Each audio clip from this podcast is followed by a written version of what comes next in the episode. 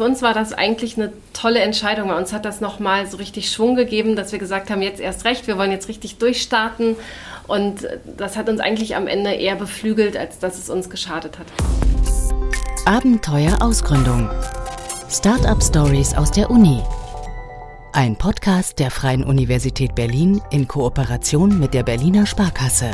Hallo und willkommen zu einer weiteren Folge von Abenteuer Ausgründung. Mein Name ist Duschka Roth. Und ich bin Tobias Barth. In diesem Podcast erzählen wir euch Start-up-Geschichten von Unternehmen, die sich aus der Uni heraus gegründet haben. Dafür hat sich Duschka mit Gründerinnen und Gründern getroffen und stellt in jeder Folge ein Start-up vor. Heute heißt das Unternehmen Dear Employee. Was ist das, Duschka? Um das zu erfahren, bin ich nach Charlottenburg gefahren und habe mich dort mit einer der Gründerinnen getroffen. Ich bin Amelie Wiedemann, ich bin die Gründerin und wissenschaftliche Leitung von Dear Employee. Dear Employee ist eine Corporate Health Plattform. Wir unterstützen Unternehmen dabei, gesunde und motivierende Arbeitsbedingungen zu schaffen.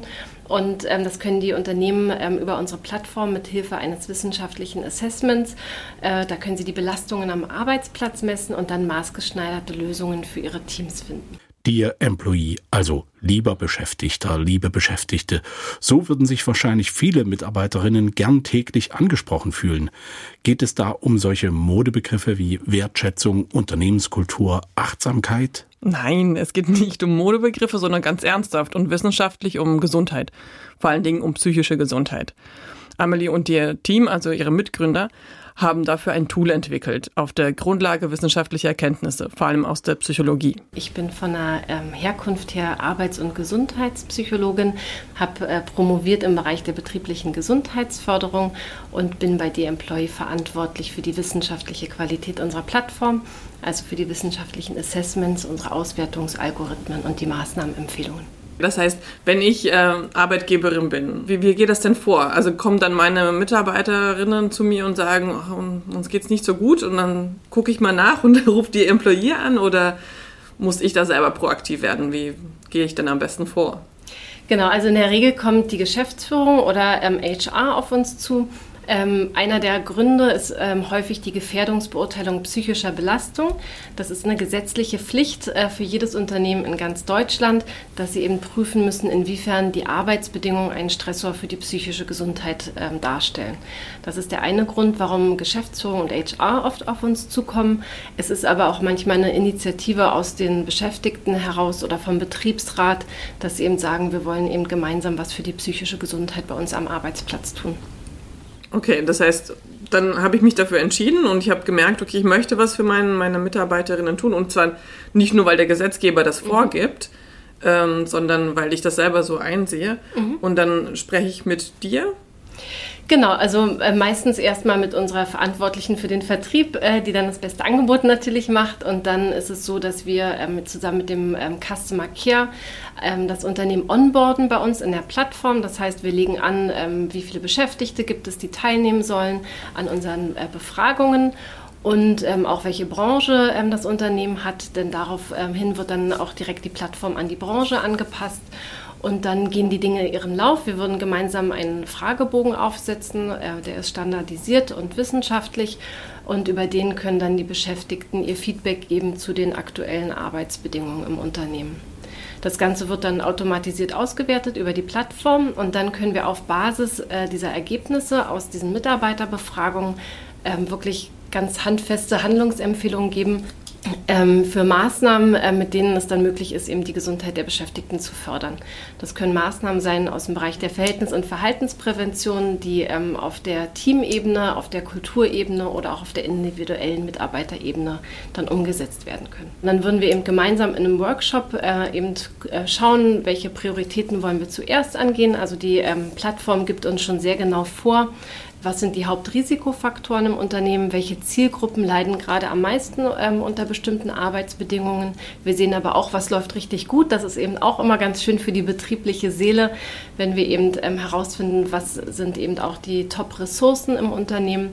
Und wir würden dann gemeinsam eben mit dem Customer Care und dem Unternehmen dann die nächsten Handlungsschritte umsetzen. Und dafür können die Unternehmen dann über die Plattform auch direkt ähm, Anbieter buchen, also unsere Partner, ähm, die dann mit ihnen gemeinsam auch Maßnahmen umsetzen.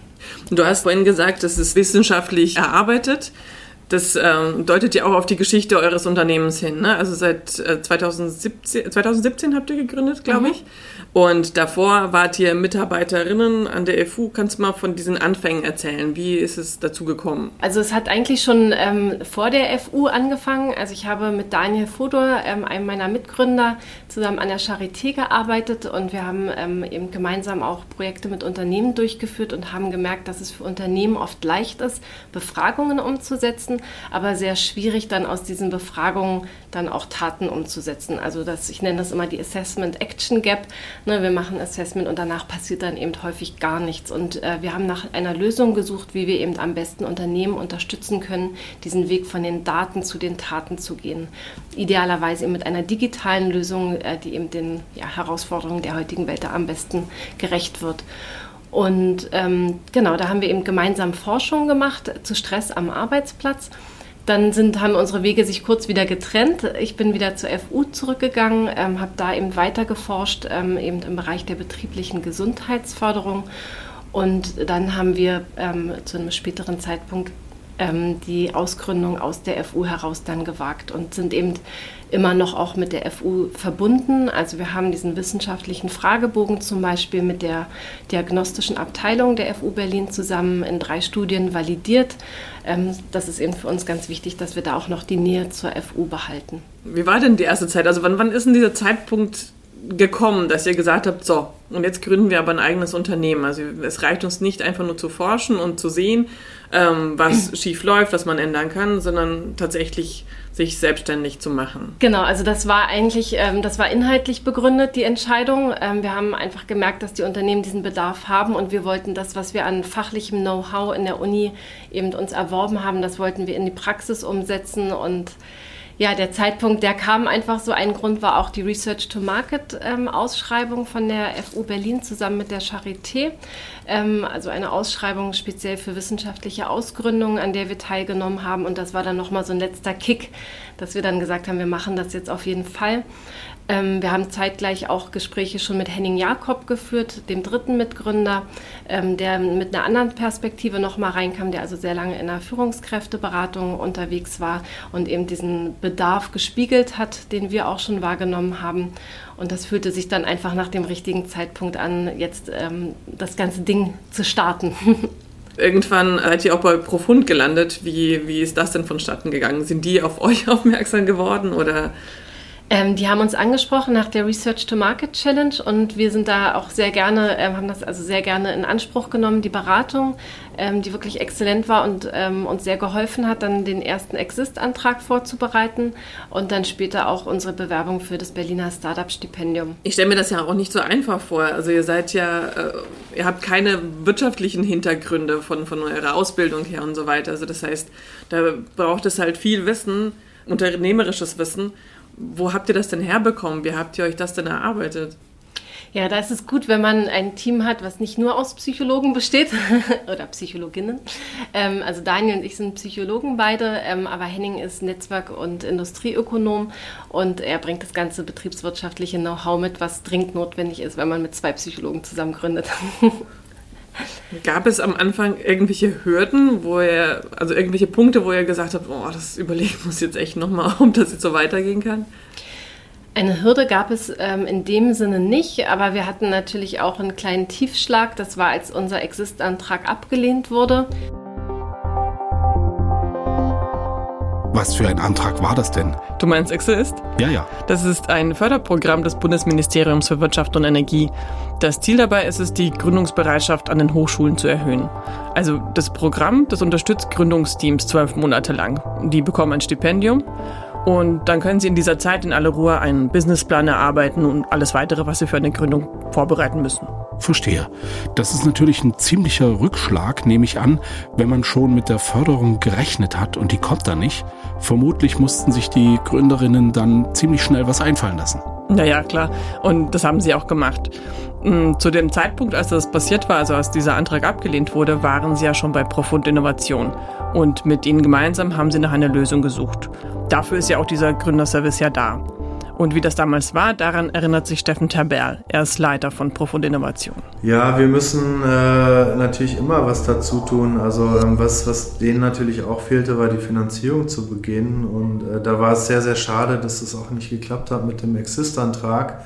Wir waren selber auch so ein bisschen verwundert. Ähm, ich kann mir das nur so erklären, dass es damals schon zu innovativ noch war und dass man gar nicht so richtig verstanden hat, was, was haben die vor. Denn äh, ein Jahr später ist ein ganz ähnliches Startup mit Exist aus Potsdam gefördert worden. Und ähm, Gott sei Dank war es so, dass wir die Möglichkeit hatten, auch das Berliner Startup-Stipendium dann als Alternative zu vergeben. Und das war auch ganz wichtig, ähm, glaube ich, gerade in den äh, ersten Monaten für das Team, dass sie so diese solide Grundfinanzierung hatten, sich dann voll fokussieren konnten auf die Umsetzung des Geschäftsmodells und sie auch die Räumlichkeiten äh, von uns bekommen haben und äh, dann auch als Team da vor Ort mit anderen Gründerinnen und Gründern zusammenarbeiten konnten. Das waren sicherlich zwei sehr wichtige Faktoren.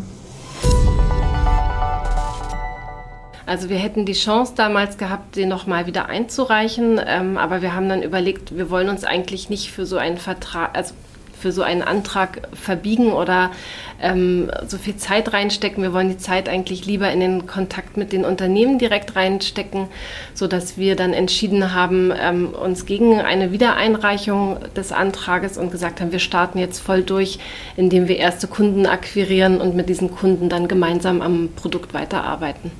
Also habt ihr einfach daraus gelernt. Genau. Aber es ist für uns auch, also für uns war das eigentlich eine tolle Entscheidung. Bei uns hat das nochmal so richtig Schwung gegeben, dass wir gesagt haben, jetzt erst recht, wir wollen jetzt richtig durchstarten. Und das hat uns eigentlich am Ende eher beflügelt, als dass es uns geschadet hat. Dann gab es auch zwischendurch ein paar Punkte, die ähm, sehr beflügelnd waren in finanzieller Hinsicht. Ähm, man ist ja auf euch aufmerksam geworden und ihr habt ähm, ziemlich viel Geld bekommen, kann man das so sagen? Ist alles relativ, ja. Aber doch, wir haben auf jeden Fall äh, Geld bekommen. Du spielst, sprichst, jetzt, sprichst jetzt wahrscheinlich die Investoren an. Genau, wir haben ähm, Ende 2019 äh, unsere erste Finanzierungsrunde gehabt äh, mit dem Hightech Gründerfonds und Impact 51 einem Business Angel Netzwerk. Ähm, das war für uns natürlich auch eine ganz wichtige äh, Unterstützung, um jetzt wirklich eben durchstarten zu können und wachsen zu können in dem Tempo, ähm, in dem wir es gerne möchten.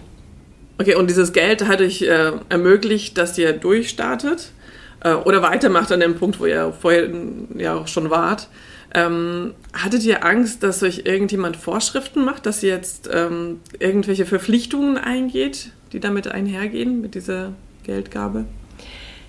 Ja, die Angst war vielleicht am Anfang schon da, ähm, weil man ja noch keine Erfahrung mit Investoren so direkt hat.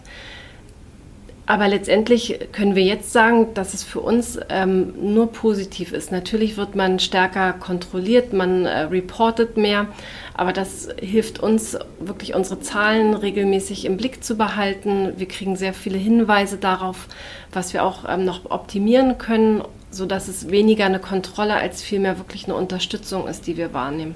Also wir haben eher das Gefühl, dass wir zwei starke Partner an unserer Seite haben als ein Kontrollgremium.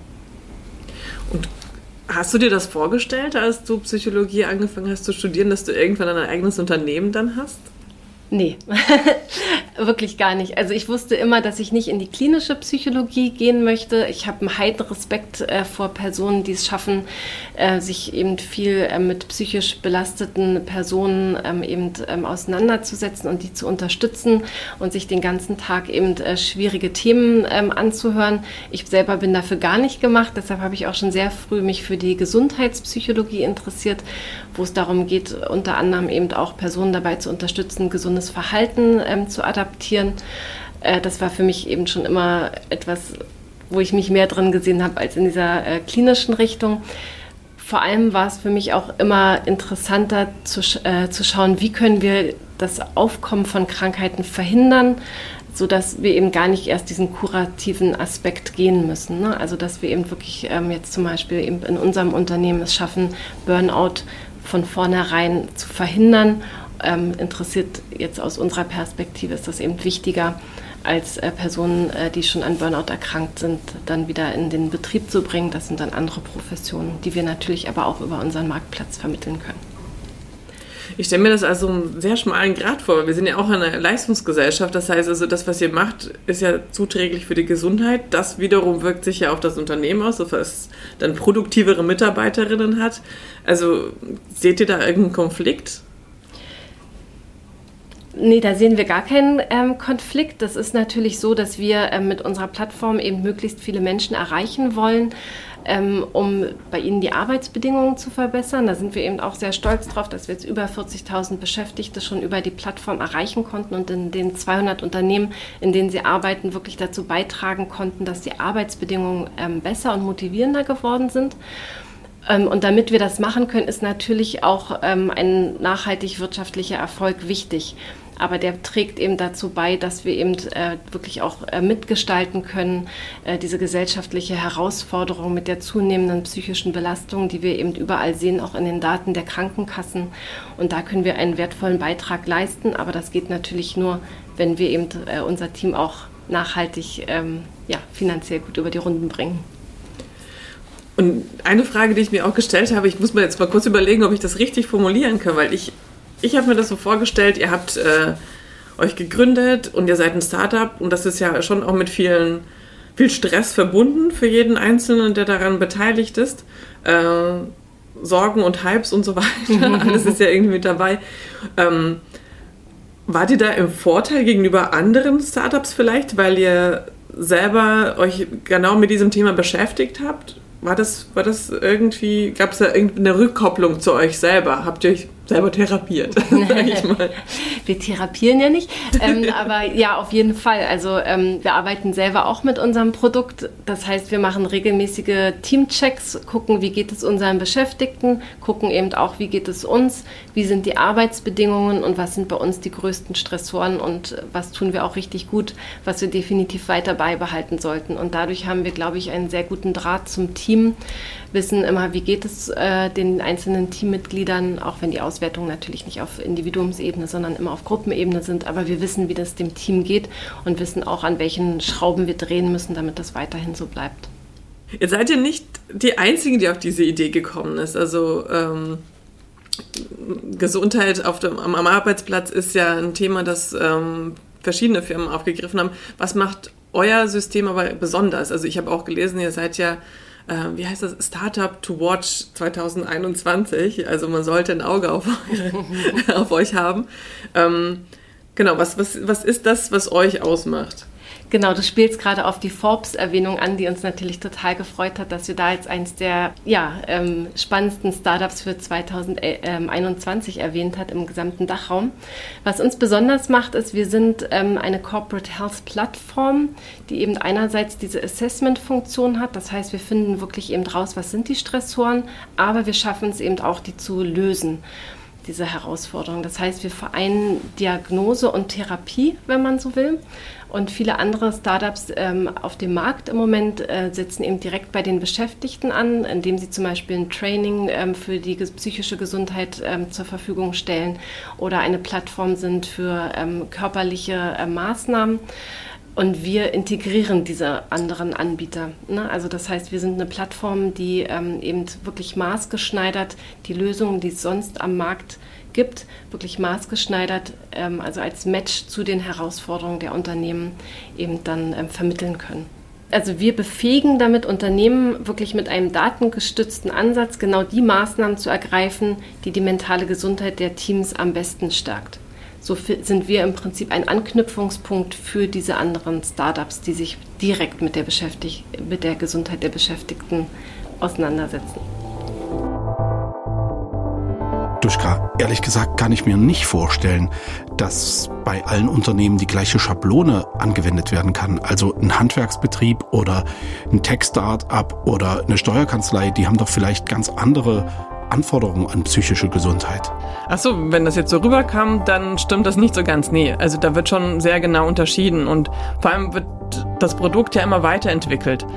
Du musst ja berücksichtigen, das Unternehmen ist ja aus einem wissenschaftlichen Projekt erwachsen und es wird immer weiterentwickelt. Das heißt, mittlerweile haben Amelie und ihr Team einen sehr großen Datenpool und daraus hervorgehend haben sie die Möglichkeit, das Produkt immer weiter zu verbessern und zu verfeinern. Also wir arbeiten natürlich immer an der Optimierung auch von unserer Plattform. Ähm, also wir bieten ja ähm, eine Branchenanpassung ähm, an. Also wenn ein Unternehmen zu uns kommt und mit uns arbeiten möchte, dann erhalten sie ja schon unser wissenschaftliches Tool mit einer branchenspezifischen Anpassung. Und das sind natürlich Optimierungen, die wir ständig auch weiter vornehmen. Je mehr wir eine Branche kennenlernen, umso besser können wir sie dann eben auch im Produkt integrieren. Das heißt eben zum Beispiel die Art, wie der Fragebogen angepasst wird, auch Maßnahmenvorschläge, die können wir ständig weiter optimieren.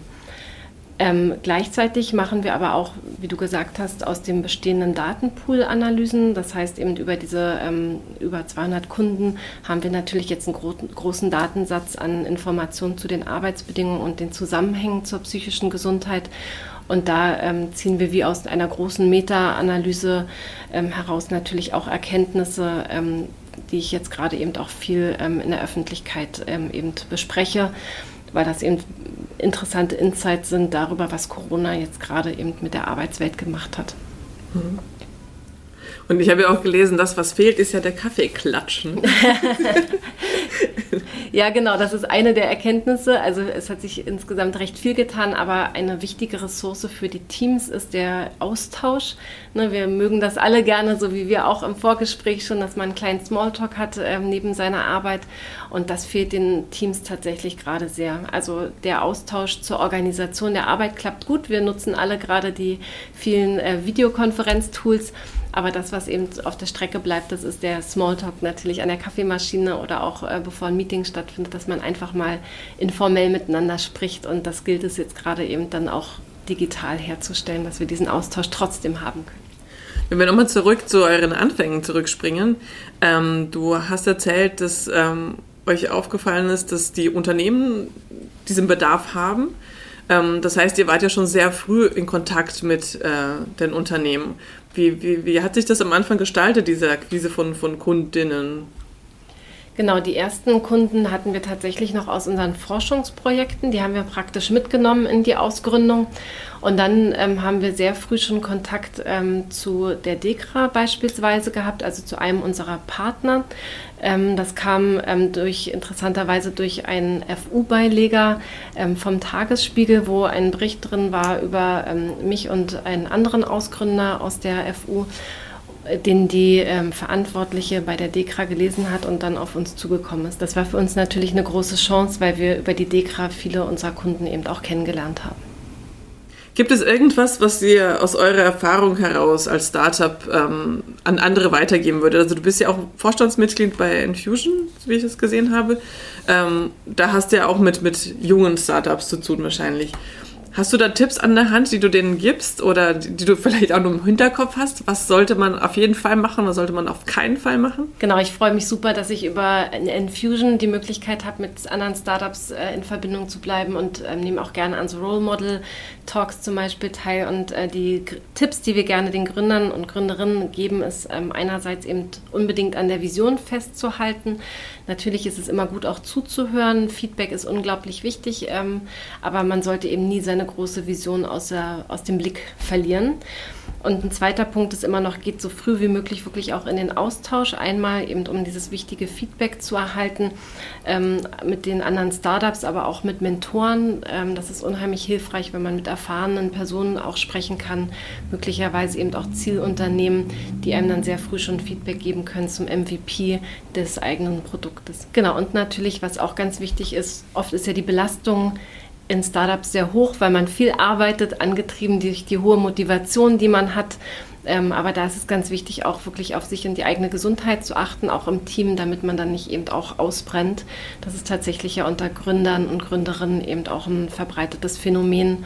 Und da äh, gilt es eben wirklich dann auch die eigene Gesundheit im Blick zu haben, wirklich auch Pausen zu machen und auch gemeinsam als Team Erfolge zu feiern. Das tut gut. Feiern klingt gut. das ist das, was fehlt in diesen Tagen. Genau. Gibt es in der Geschichte eures äh, jungen Unternehmens irgendeinen Punkt, wo ihr, ähm, wo ihr von, von der Wand standet oder wo ihr einfach ganz schnell euch was neu überlegen musstet? Wo wir sehr schnell reagiert haben, war auf jeden Fall, als die Corona-Krise angefangen hat. Wir haben gemerkt, dass die Unternehmen jetzt wirklich ganz schnell Hilfe brauchen, ähm, weil es vielen Beschäftigten eben nicht gut geht. Sie hatten Angst vor der Erkrankung. Ähm, es gab schon erste Entgrenzungsthematiken weil man eben das Privatleben und das Berufsleben mehr miteinander vermischt hat, dadurch, dass viele eben ins Homeoffice gegangen sind. Und da haben wir unheimlich schnell reagiert und haben den Corona Care Survey entwickelt, also eine Kurzfrage, einen Kurzfragebogen auf der Basis unseres wissenschaftlichen Tools, mit dem wir eben sehr speziell auch genau diese Situation in den Homeoffices erfasst haben und den Unternehmen dadurch sehr schnell und sehr pragmatisch auch helfen konnten, wirklich die Teams zu unterstützen, die sich jetzt alle neu organisieren mussten, neue Belastungen hatten ähm, und ihnen da unter die Arme zu greifen greifen. Ich glaube, das ist etwas, wo wir sehr stolz drauf sein können, weil wir damit vielen Unternehmen wirklich helfen konnten. Okay, was ist euch denn aufgefallen? Was ist anders geworden? Was sind so die Trends äh, jetzt, die durch Corona äh, entstanden sind? Einerseits eben der Verlust der wichtigen Ressource des Austauschs im Team, andererseits aber auch die Entgrenzung von Privat- und Berufsleben. Ne, die Beschäftigten geben jetzt viel häufiger an, dass sie das Gefühl haben, ständig erreichbar sein müssen ähm, und dass ihre Work-Life-Balance oder Life-Domain-Balance darunter sehr leidet. Ähm, und das Dritte wäre, ähm, dass wir auch den Trend zu einem anderen Führungsstil sehen. Dadurch, dass jetzt viele Beschäftigte dezentral arbeiten, ähm, werden sie anders geführt, nämlich mehr durch Ziele als durch Kontrolle. Und das führt zu einer höheren Eigenverantwortung der Beschäftigten und auch zu einer anderen Art von Aufgabenstellung. Also Aufgaben werden jetzt ähm, ja, ähm, vollständiger gestellt. Das heißt, dass man eben wirklich Planung, Umsetzung und auch Kontrolle selber in der eigenen Hand hat. Und äh, das ist einerseits sehr positiv, ähm, weil es uns eben ermöglicht, ähm, den, ganze Arbeitsaufgaben zu sehen und nicht nur Teilbereiche umzusetzen. Es ist aber durch dieses, diese verstärkte Verantwortung eben für viele Beschäftigte auch eine Herausforderung. Mhm. Habt ihr denn so Tipps, was man, was man tun kann in dieser Zeit, wenn man im Homeoffice sitzt und äh, seine Kollegen vermisst? Den Kaffeegeruch und den Tratsch. genau, den Kaffeegeruch, den muss man natürlich selber in der Kaffeeküche umsetzen, in der eigenen.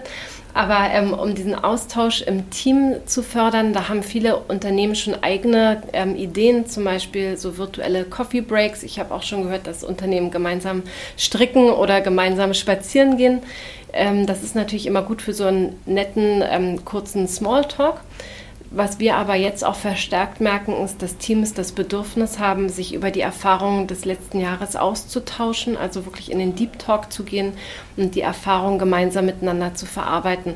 Und da ist eine Maßnahme, die sich da sehr bewährt, ein Corporate Campfire. Das bedeutet, dass man sich am virtuellen Lagerfeuer trifft und ähm, wirklich die ähm, Erfahrungen und auch besondere Erlebnisse der letzten Monate austauscht. Das macht man moderiert, das heißt, das ist dann ähm, nicht jetzt nur, dass alle durcheinander quatschen, sondern da geht es wirklich darum, eben ähm, durch eine Moderation eben auch wirklich eben diese Geschichten ähm, hervorzukitzeln, auch von Beschäftigten, die sich sonst vielleicht eher zurückhalten, aber natürlich genauso wertvolle Erfahrungen gemacht haben. Und äh, diese Geschichten können dann eben auch in die Unternehmensgeschichte und in die Unternehmenskultur mit eingehen. Das heißt, äh, man kann die eben auch nutzen, um eben gemeinsam ähm, ja, das für das Intranet aufzubereiten, sodass alle diese Geschichten dann eben auch miterleben können. Was macht dich denn eigentlich glücklich an dieser Arbeit? Ah, mich macht es glücklich, wenn ich ähm, einerseits eben sehen kann, dass ähm, sich natürlich die ähm, Beschäftigten, dass es denen besser geht. Also dass ich ähm, dazu beitragen kann, dass Beschäftigte wirklich am Montagmorgen gerne zur Arbeit gehen. Wir kriegen viel positives Feedback auch aus den Fragebögen heraus, dass jemand sagt, ich habe das Gefühl, ich habe noch nie so über meine Arbeit nachgedacht und das hat mir jetzt gerade schon so sehr geholfen. Das macht mich glücklich. Ähm, mich macht aber auch glücklich, jetzt aus einer wissenschaftlichen Perspektive heraus eben wirklich diese Erfahrung zu sammeln ähm, über die Daten. Was sind Maßnahmen, mit denen wir wirklich Effekte erzeugen können? Denn das gibt es in der Wissenschaft im Moment noch viel zu wenig. So Meta-Analysen darüber, wie kann ich bestimmte Herausforderungen im Unternehmen wirklich reduzieren. Und wir können dadurch, dass wir so viele Unternehmen eben ähm, beobachten über die Zeit, können wir dazu eben wirklich auch einen Erkenntnisgewinn ähm, leisten, der einen gesellschaftlichen Mehrwert hat. Und das macht mich ähm, einerseits sehr glücklich, aber auch sehr stolz.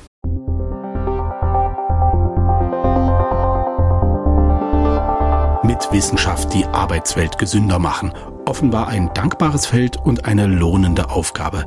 Danke, Duschka, für diesen Einblick in die wunderbare Welt der Amelie Wiedemann von Dear Employee, die aus dem Psychologiestudium heraus ihr Startup gegründet hat. Und jetzt, Duschka, möchte ich eigentlich nur noch wissen, auf was ich mich das nächste Mal freuen darf. Für die nächste Folge bin ich nach Königs Wusterhausen gefahren. Und zwar habe ich mich dort mit Flavio Holstein getroffen. Er ist einer der Gründer von Ogletics. Und ich kann ja sagen, ich bin ganz schön in Schwitzen gekommen, weil ich dieses Gerät, was sie dort entwickelt haben, ausprobiert habe. Es ist ein Rudergerät, also ein High-End-Sportgerät. Na da wünsche ich jetzt schon mal immer eine Handbreit Wasser unterm Kiel und ich freue mich auf die nächste Folge von Abenteuer Ausgründung. Den Podcast gibt's überall da, wo es Podcasts gibt. Abonniert uns und verpasst keine Folge. Abenteuer Ausgründung. Startup Stories aus der Uni. Ein Podcast der Freien Universität Berlin in Kooperation mit der Berliner Sparkasse.